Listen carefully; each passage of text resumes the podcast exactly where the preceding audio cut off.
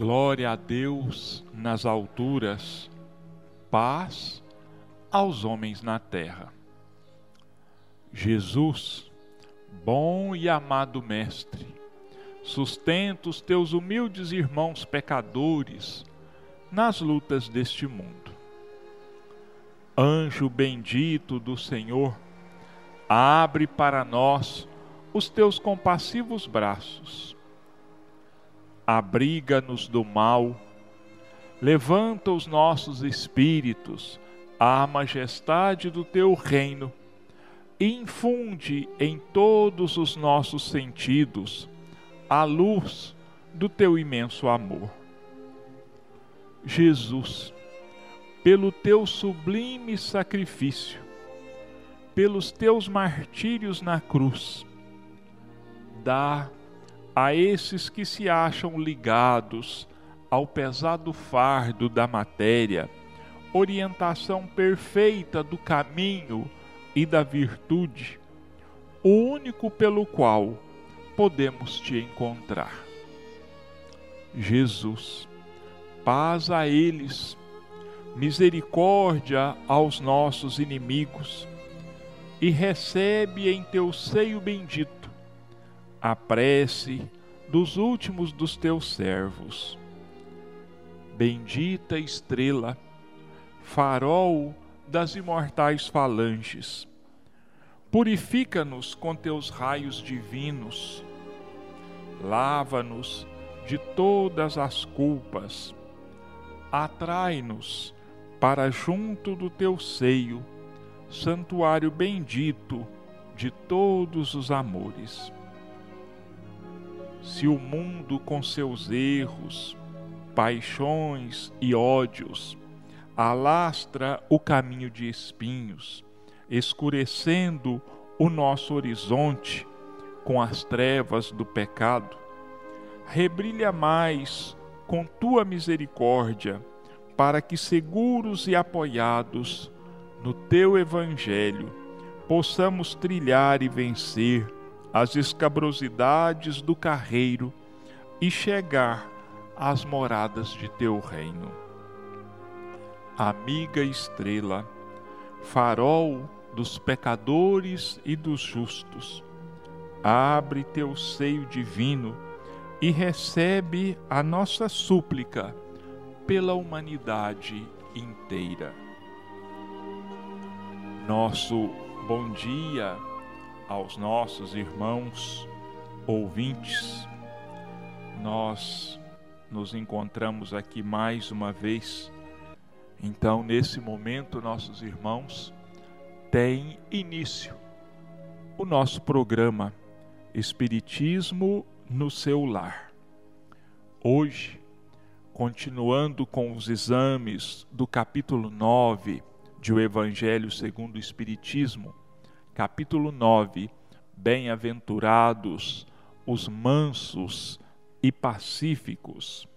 Hoje, continuando com instruções dos Espíritos, nós vamos ler e comentar o item 9 e 10, itens 9 e 10. A cólera. São duas mensagens então, a primeira, assinada um espírito protetor, Bordeaux, 1863. A segunda, Hahnemann, Paris, 1863. Ambas tratando então da cólera. Então vamos ver o que esses benfeitores têm a nos instruir, a nos esclarecer a respeito desse sentimento tão negativo, tão prejudicial para todos nós que, infelizmente, ainda a cultivamos. Então vamos lá. Um espírito protetor, Bordeaux, 1863. O orgulho vos leva a vos julgardes mais do que sois. a não aceitar uma comparação que vos possa rebaixar e a vos considerardes, ao contrário, de tal maneira acima de vossos irmãos, seja na finura de espírito, seja no tocante à posição social, seja ainda em relação às vantagens pessoais, que o menor paralelo vos irrita e vos fere. E o que acontece então? Entregai-vos à cólera. Procurai a origem desses acessos de demência passageira que vos assemelham aos brutos, fazendo-vos perder o sangue frio e a razão. Procurai-a e encontrareis quase sempre, por base, o orgulho ferido. Não é acaso o orgulho ferido por uma contradita que vos faz repelir as observações justas e rejeitar encolerizados os mais sábios conselhos? Até mesmo a impaciência causada pelas contrariedades, em geral pueris decorre da importância atribuída à personalidade, perante a qual julgais todos devem curvar-se. No seu frenesi, o homem colérico se volta contra tudo, à própria natureza bruta, aos objetos inanimados, que despedaça por não o obedecerem. Ah, se nesses momentos ele pudesse ver-se a sangue frio, teria horror de si mesmo ou se reconheceria ridículo. Que julgue por isso a impressão que deve causar aos outros. Ao menos pelo respeito a si mesmo, deveria esforçar-se, pois, para vencer essa tendência que o torna digno de piedade. Se pudesse pensar que a cólera nada resolve, que lhe altera a saúde, compromete a sua própria vida, veria que é ele mesmo a sua primeira vítima. Mas ainda há outra consideração que o deveria deter: o pensamento de que torna infelizes todos os que o cercam. Se tem coração, não sentiria remorsos por fazer sofrer as criaturas que mais ama? E que mágoa mortal não sentiria se, num acesso de arrebatamento, cometesse um ato de que teria de recriminar-se por toda a vida? Em suma, a cólera não exclui certas qualidades do coração, mas impede que se faça muito bem e pode levar a fazer-se muito mal. Isso deve ser suficiente para incitar os esforços para dominá-la. O espírita, aliás, é incitado por outro motivo, o de que ela é contrária à caridade e à humildade cristãs. Então, esta é a primeira mensagem, o item 9.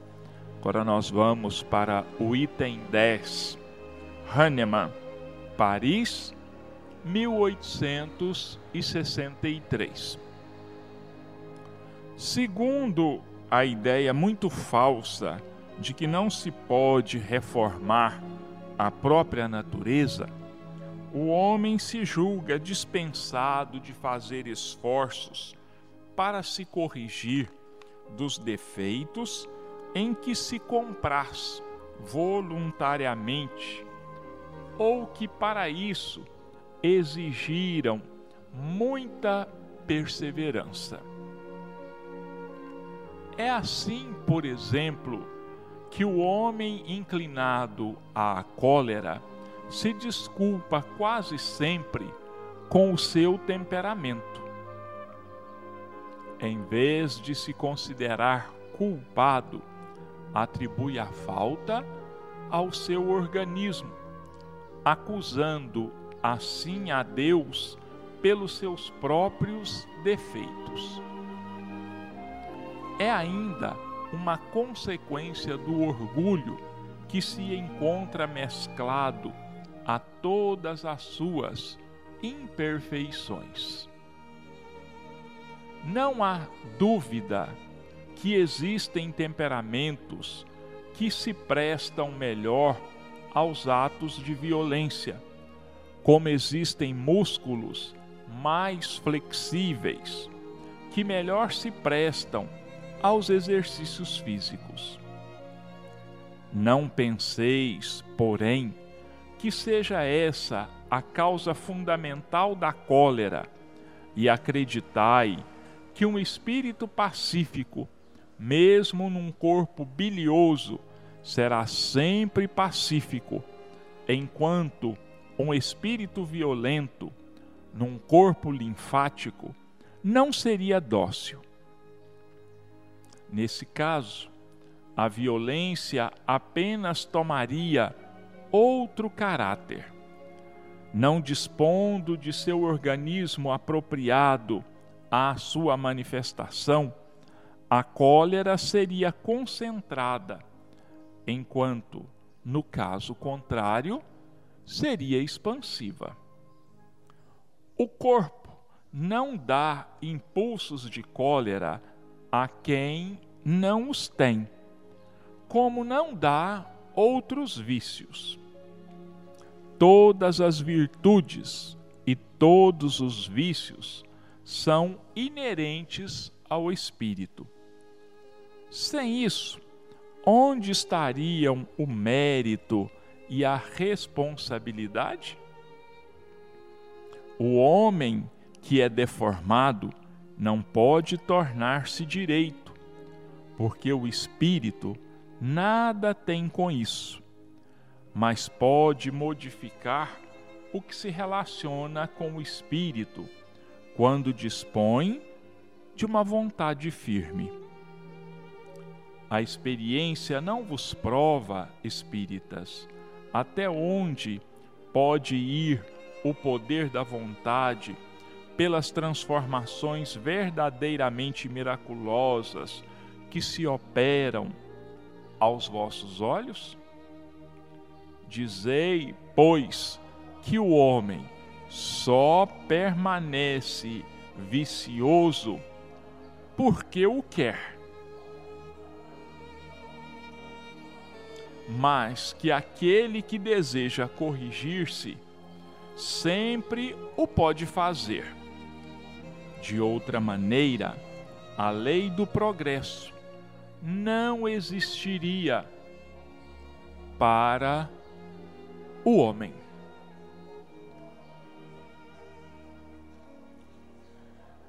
Nós temos aqui, nossos irmãos, duas mensagens que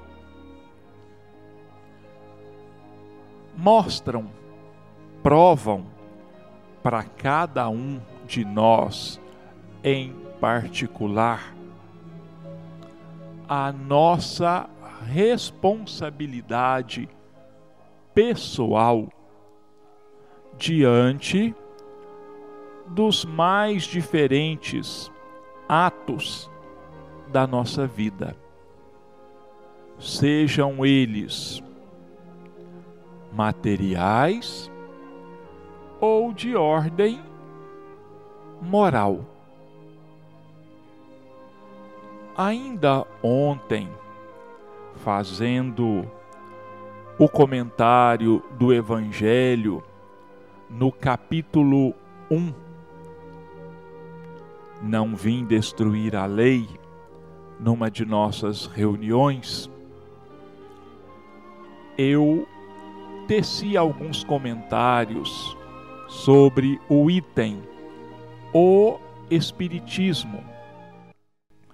E lá, entre outros comentários, nós indagamos dos nossos irmãos presentes o seguinte: por que é que a doutrina espírita é a que menos cresce no mundo?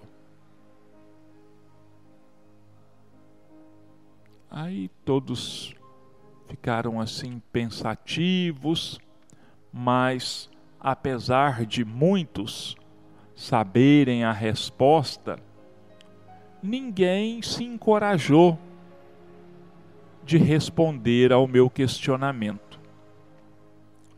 Então, eu coloquei para todos a razão que os espíritos nos dão e que os divulgadores da doutrina espírita também nos falam disso. É porque a doutrina espírita é a única que te diz claramente, ou que nos diz, melhor dizendo, que nós somos os únicos responsáveis por tudo aquilo que nos aconteça, de mal ou de bem.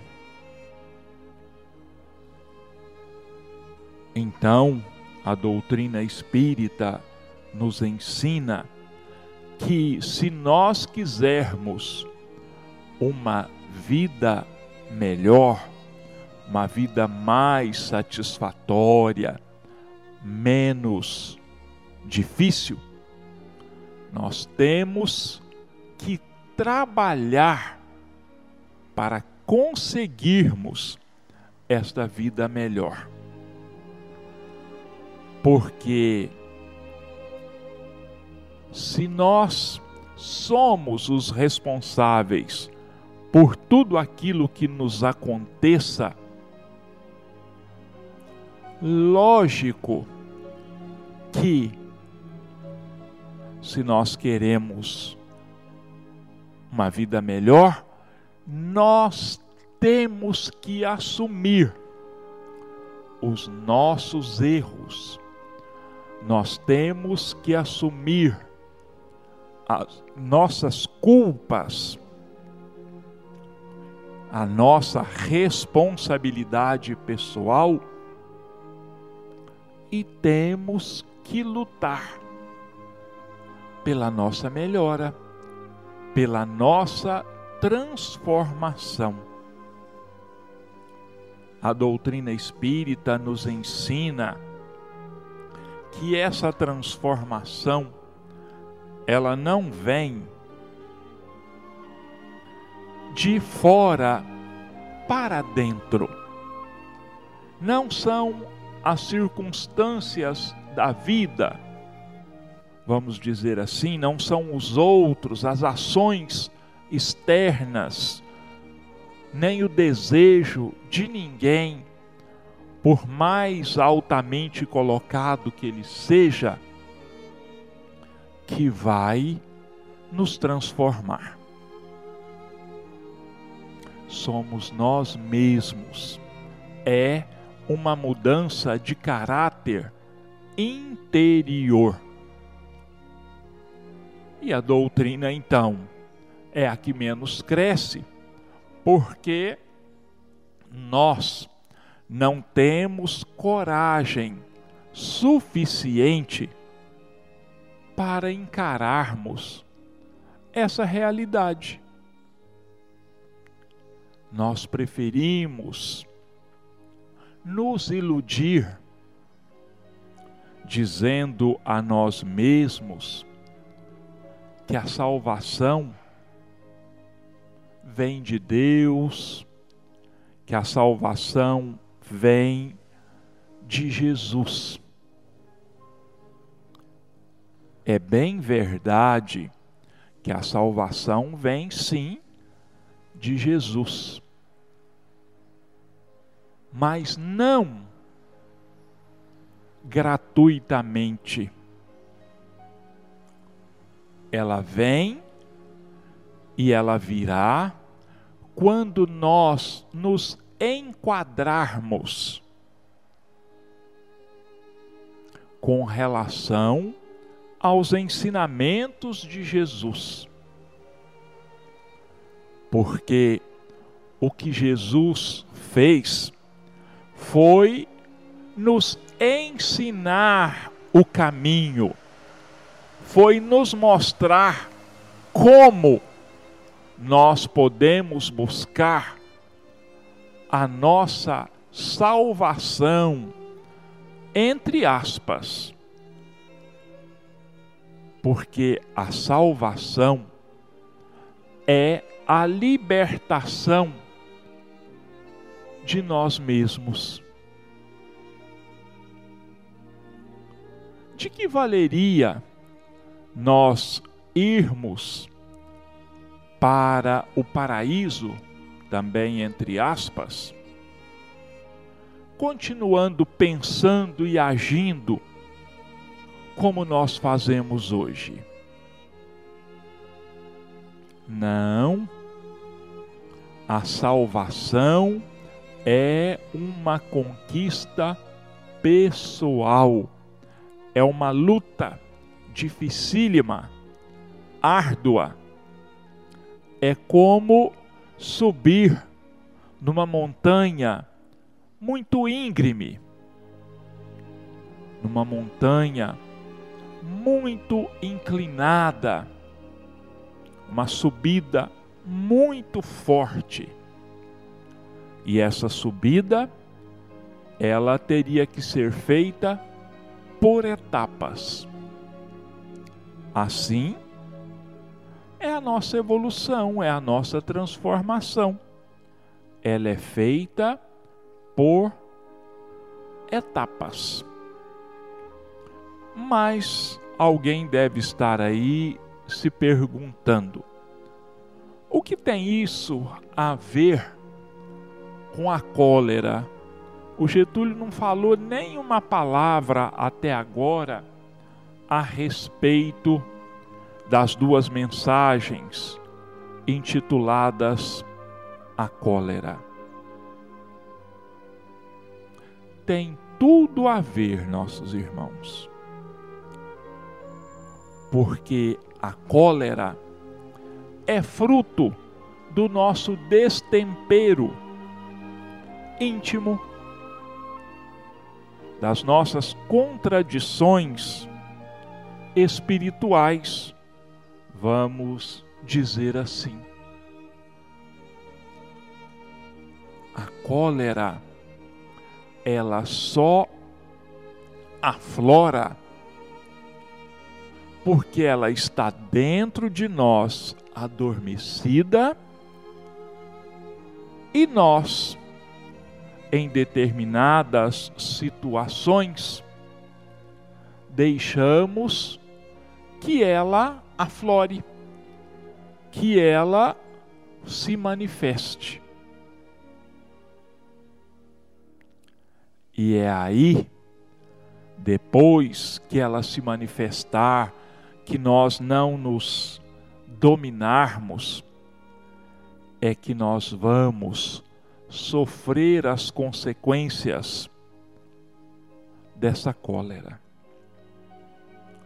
E de acordo com esses dois espíritos, qual é a causa de nós nos entregarmos à cólera? eles são muito diretos na resposta. Orgulho. Orgulho, simplesmente. Porque o nosso orgulho, eles dizem, não permite que nós sejamos comparados com ninguém, porque na grande maioria das vezes a comparação ela é desfavorável a nós. Ela nos coloca em um patamar, em um degrau inferior ao daquele com o qual nós estamos sendo comparados. E o nosso orgulho não admite de maneira nenhuma que nós sejamos diminuídos, que nós sejamos rebaixados, que nós sejamos menosprezados. Porque o nosso orgulho ele faz é isso mesmo conosco. Ele nos cega ele tapa os nossos ouvidos, ele diminui o nosso entendimento a ponto de nós nos considerarmos sempre superiores aos outros, seja em inteligência, seja em beleza física, seja em posição econômica e social, mas o nosso orgulho sempre nos cega a esse ponto. E aí surge caridosamente uma situação que busca nos alertar, nos mostrando exatamente o lugar em que nós nos encontramos, a nossa verdadeira posição. Nós, então, nos assustamos nós ficamos aterrorizados e não aceitamos a realidade.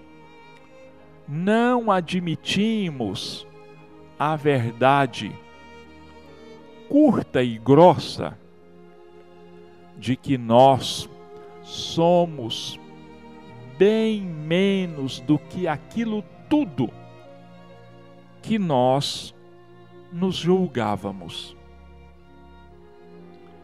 E o que que acontece então? Nós nos revoltamos. Nós perdemos as estribeiras. Nós ficamos cegos de revolta nós ficamos surdos a todos os conselhos que nos recomendam ponderação, que nos recomendam limites. E é então que nós deixamos o nosso verdadeiro eu aflorar. Então, haja raiva, haja ódio, haja gritaria, haja agressões. E o pior de tudo, que nós ficamos tão cegos e tão revoltados que nós não nos limitamos a agredir àqueles que nos rodeiam, aos nossos amigos, aos nossos parentes, aos nossos familiares. Nós vamos muito além disso, como se isso já não fosse o suficiente para nos envergonhar. Então nós partimos para o ataque, para a agressão contra tudo o que nos rodeia: animais, objetos inanimados. Então é onde nós gritamos, blasfemamos, ofendemos, agredimos gratuitamente aos outros e nos apoderamos de objetos que nos rodeiam e os atiramos em todas as direções. Nós os quebramos, nós os despedaçamos, simplesmente porque, naquele momento, o nosso entendimento está tão obscurecido que nós não nos damos conta de que aqueles objetos não têm vida, não têm raciocínio. Então eles simplesmente não obedecem às nossas ordens, aos nossos desejos, aos nossos impulsos irracionais. E é nesses momentos que nós corremos enormes perigos. Primeiro, que a nossa cólera, o nosso ódio, faz de nós a primeira vítima de nós mesmos. Porque eu tenho certeza que os nossos irmãos já ouviram casos, conhecem pessoalmente casos em que se diz assim: Fulano deu um ataque de raiva, de ódio, tão grande que ele ficou até roxo, ele ficou preto. Outra hora diz assim: ele perdeu a voz, ele parecia que estava cego de tanto ódio. Quando não acontece coisas ainda piores ah, ele ficou tão irritado, mas tão irritado, tão colérico, que ele chegou a perder os sentidos. Ele chegou a desmaiar. Ou então, consequências irreversíveis. Não, Fulano ficou tão contrariado, mas tão contrariado, que sofreu um AVC, deu um derrame cerebral, deu um infarto. Então está aí porque os espíritos estão dizendo que nós na grande maioria das vezes, somos as primeiras vítimas. Está aí um dos grandes motivos para que nós procuremos nos controlar, E outros motivos também apresentados pelos Espíritos, dizendo o seguinte: se nós pudéssemos nos ver num espelho, a nossa transformação, a nossa expressão de fúria e de ódio, nós ficaríamos com medo de nós mesmos, ou no mínimo, envergonhados de agirmos como agimos.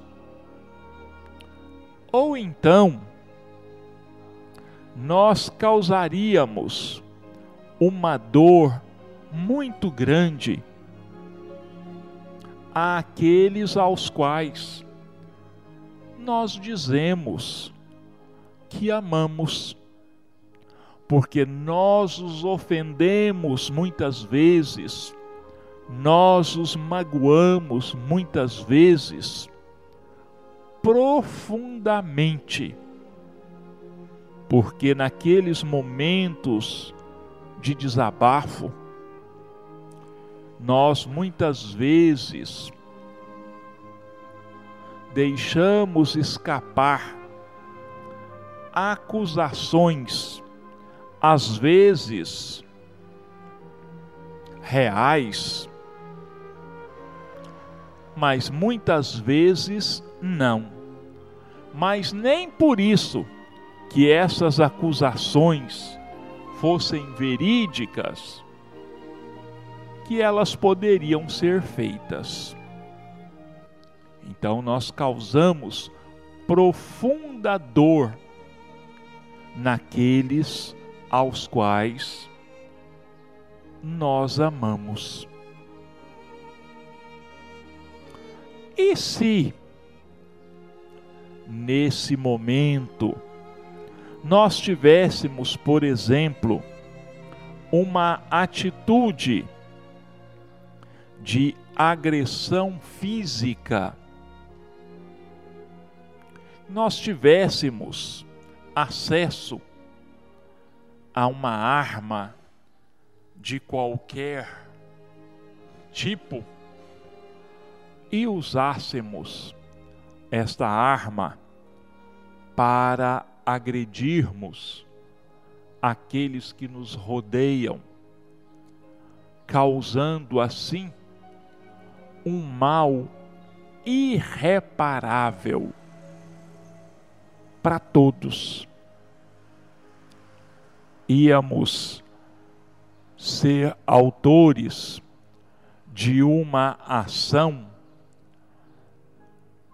que o sentimento de culpa nos perseguiria pelo resto da nossa vida, por uma ação impensada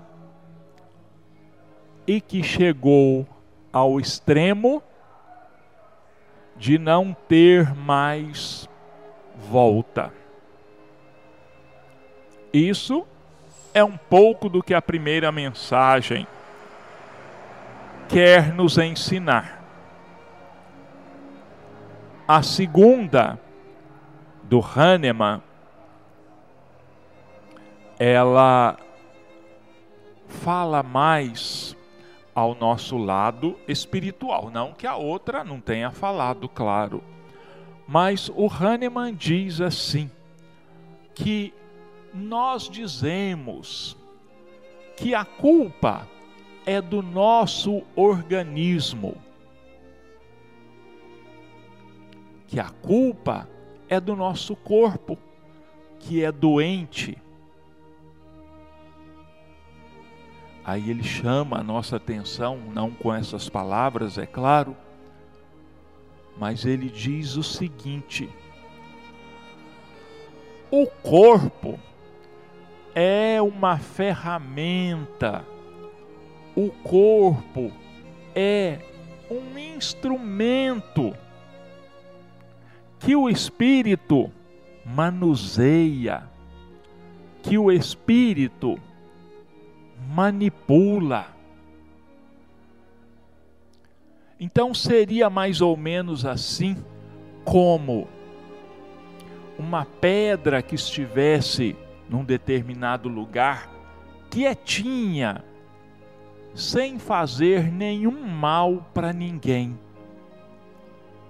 E um de nós fosse lá, pegássemos essa pedra e a atirássemos, ferindo a cabeça de alguém. A culpa é da pedra ou de quem atirou a pedra? Porque a pedra, ela precisou de um impulso, ela necessitou de uma ação porque sozinha ela não poderia se deslocar em direção alguma, a menos que um fenômeno natural a deslocasse, ou um animal a deslocasse, ou um ser humano se apoderasse dela para usá-la como arma de ataque ou de defesa. Então é isso, nosso irmão. O nosso organismo é uma ferramenta de que o nosso espírito dispõe para realizar as suas ações aqui na terra. A ordem parte é do espírito, é da mente espiritual. E o corpo simplesmente obedece ao comando mental do espírito. Então, a cólera, a raiva, a irritação, não são patrimônio do nosso corpo, são patrimônio do nosso espírito. É lá no nosso espírito que residem todas as nossas emoções sejam elas positivas ou negativas.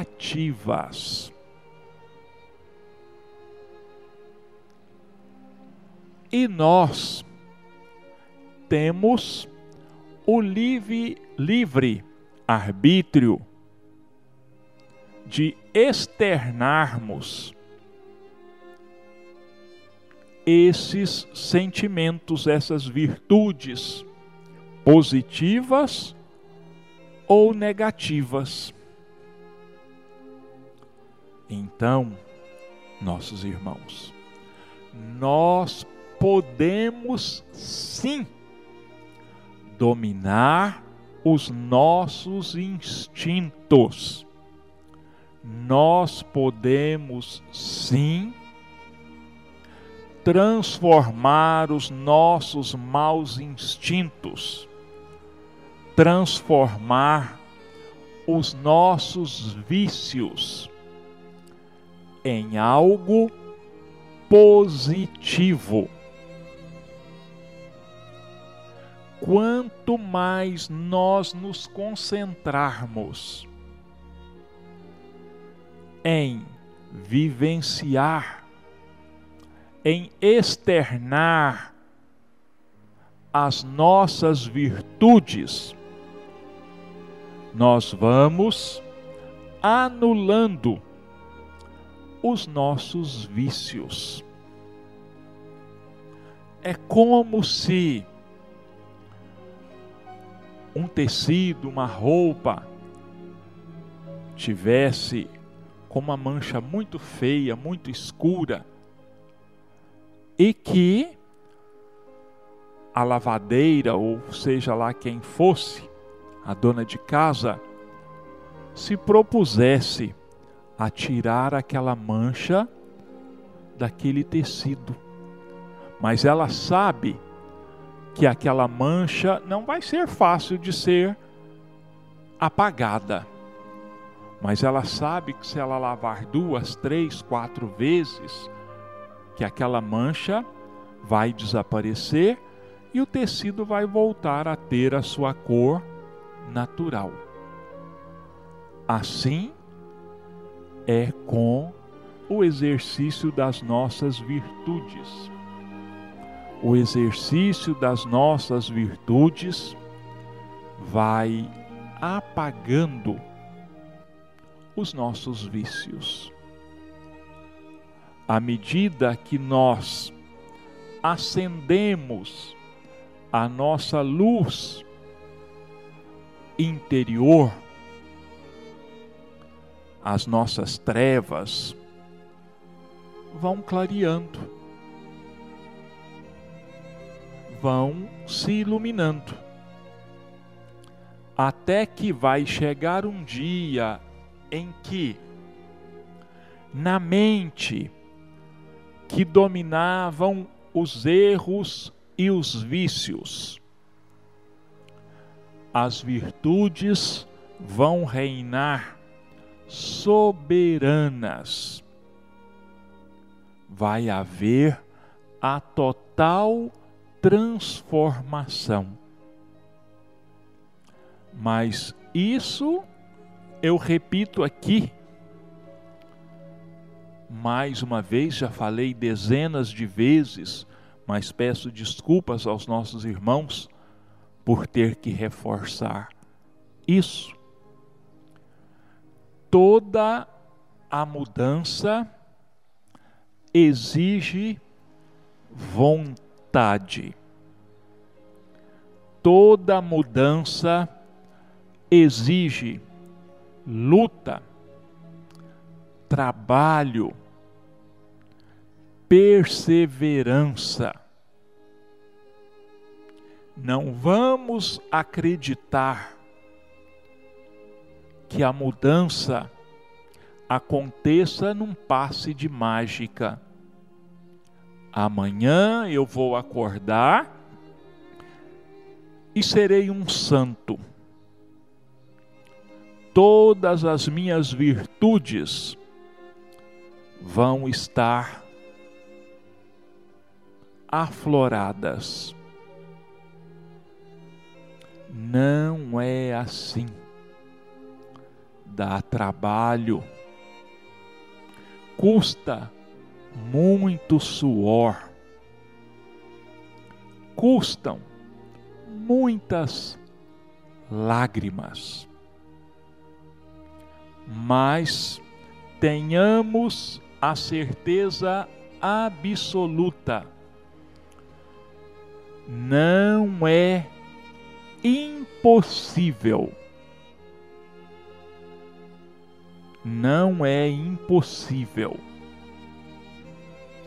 É preciso que nós tomemos a decisão. Eu quero mudar. Eu quero me transformar. E isso vai acontecendo aos poucos. Podem acontecer quedas, mesmo que a gente faça, que a gente trace um propósito firme de mudar, pode acontecer alguma falha, alguma queda, naturalmente que pode. Porque os nossos vícios, infelizmente, eles ainda predominam. E no nosso íntimo, uma voz vai querer nos desacorçoar, vai querer nos tirar do caminho, dizendo assim para nós mesmos: deixe isso para lá, isso é muito difícil. Olha, presta atenção, todo mundo faz a mesma coisa, por que, que você quer ser diferente? Mas o X da questão é justamente esse: ser a diferença.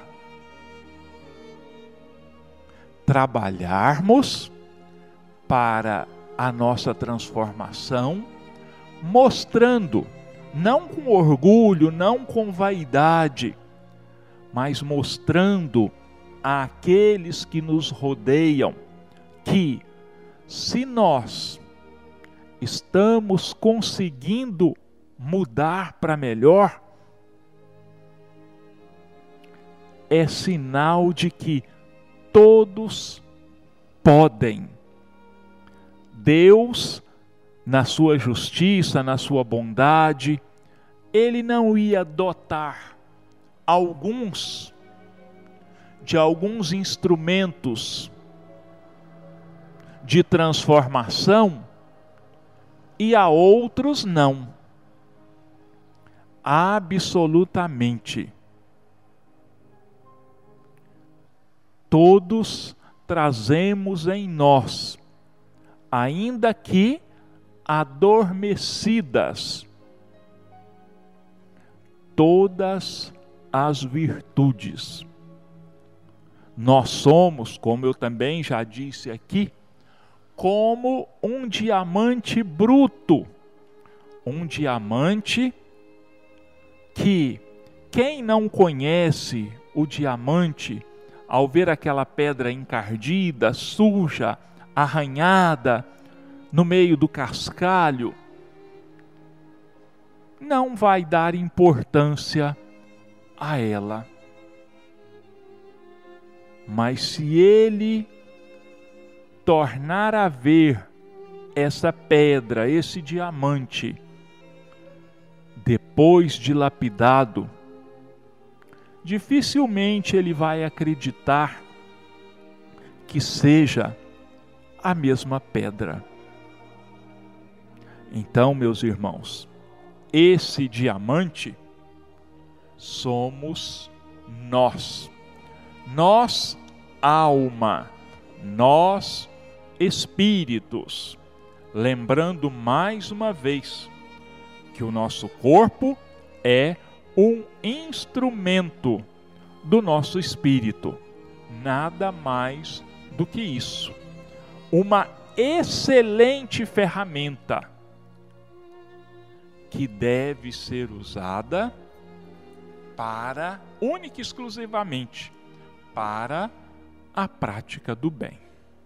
Bom, nós vamos passar agora para a segunda parte do nosso, dos nossos comentários, o livro Rumo Certo do Espírito Emmanuel, psicografia de Chico Xavier, o capítulo 32, Prevenções.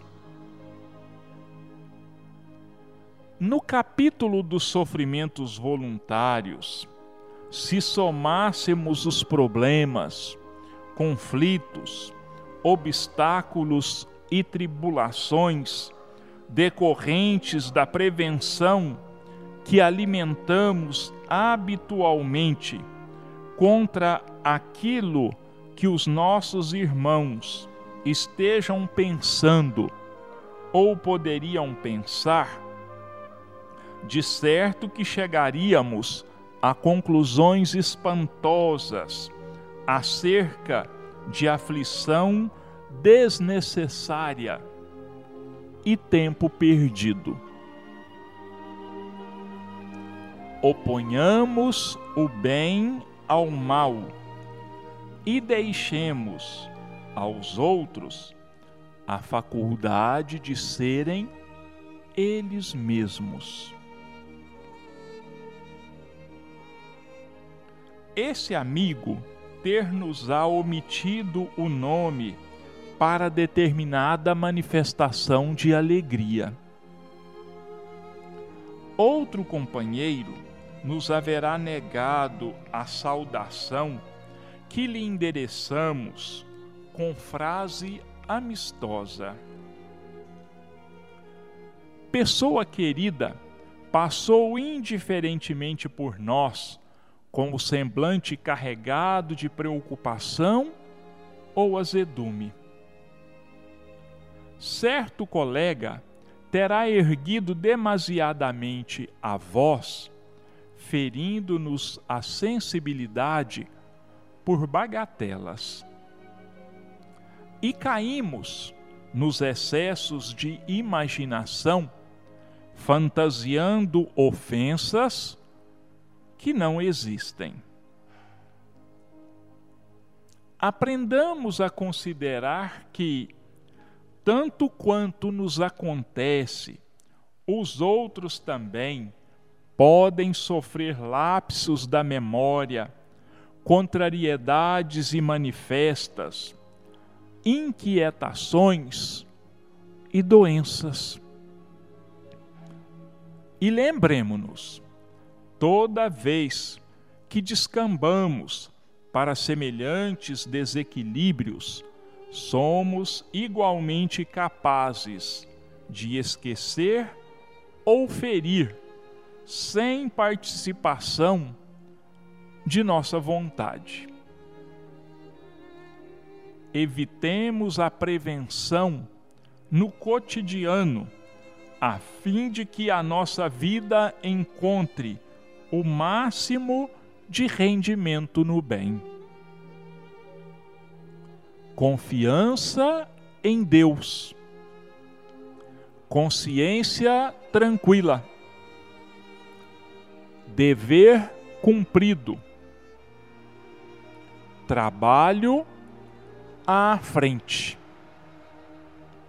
E fazendo todo o bem que se nos faça possível, por todos os modos justos, em todas as ocasiões, com todos os recursos ao nosso alcance e para com todas as criaturas, nunca nos previnamos contra quem quer que seja, porque os pensamentos dos outros pertencem a eles e não a nós. Muito esclarecedora a mensagem de Emmanuel, prevenções. Porque, infelizmente, nós temos esse defeito, esse mau hábito. Nós queremos adivinhar o que vai na cabeça das pessoas, o que se passa com cada um. Nós queremos julgar as ações das pessoas sem conhecermos a sua intimidade sem conhecermos as suas angústias, os seus problemas, as suas decepções, as suas enfermidades, ou mesmo a sua alegria. Nós temos o péssimo hábito de já irmos tirando conclusões a primeira que vem, a primeira ideia é isso mesmo que está acontecendo. Fulano não me convidou para a festa dele por esse motivo ou por aquele. Fulano não me cumprimentou, não respondeu ao meu cumprimento, porque é muito orgulhoso, porque certamente tem vergonha de me cumprimentar em público. Não é assim. A pessoa pode estar distraída, pode estar com o pensamento voltado para a resolução de um problema sério, de uma enfermidade, mesmo preocupado em saldar uma dívida, e por aí vai. Então, meus irmãos, a cabeça dos outros pertence aos outros. Não é à toa que existe entre nós aquele ditado que em cada cabeça uma sentença. Nós precisamos aprender de uma vez por todas que cada um de nós é um mundo à parte. Cada um de nós, mesmo sendo um mundo à parte, nós nos completamos. Nós fazemos parte de um enorme, de um imenso quebra-cabeças chamado humanidade. E nós somos, cada um, uma peça desse enorme quebra-cabeças. E nós precisamos então nos preocupar em fazer a nossa obrigação, aquilo que se espera de nós, que nós cumpramos o nosso dever, que o outro cumpra o seu dever. E se ele não cumprir, o problema é único e exclusivamente dele. Somente ele vai sofrer as consequências. Assim como nós, se cumprirmos com os nossos deveres, com as nossas obrigações de forma correta, nós também vamos fazer jus a um prêmio, vamos dizer assim, a uma satisfação. Então vamos deixar de olhar para o outro e começarmos a criar caraminholas, tentando imaginar o que se passa na cabeça daquela pessoa, o que, que ela está fazendo, o que, que ela está pensando, o que, que ela o que, que ela está maquinando. A cada um de nós bastam os nossos próprios problemas. Eles já são muito grandes, eles já são muito difíceis de serem resolvidos. Bom, eu quero deixar aqui então aos nossos irmãos ouvintes o nosso muito obrigado pela paciência, nosso muito obrigado pela boa vontade em nos ouvir. Esperamos que os nossos comentários possam ter ajudado de alguma forma no esclarecimento dos nossos irmãos e, acima de tudo, agradecer a Deus, a Jesus, aos espíritos amigos, por nos proporcionarmos, nos proporcionar a bênção desses momentos onde nós, humildemente, despretensiosamente, buscamos levar aos nossos irmãos a nossa interpretação do Evangelho de Jesus à luz do Espiritismo. Que todos tenhamos uma excelente semana, cheia de paz, de harmonia, de alegrias, de bastante trabalho, afinal ninguém vive sem trabalho, de bastante trabalho material e trabalho espiritual. E como nós não temos palavras suficientemente de gratidão para agradecermos a Deus e a Jesus, então nós dizemos: Pai nosso, que estás nos céus, santificado seja o vosso nome, venha a nós o teu reino, seja feita a tua vontade, assim na terra como nos céus. O pão nosso de cada dia dá-nos hoje, Senhor. Perdoa-nos as nossas ofensas, assim como nós perdoamos a todos aqueles que nos tenham ofendido.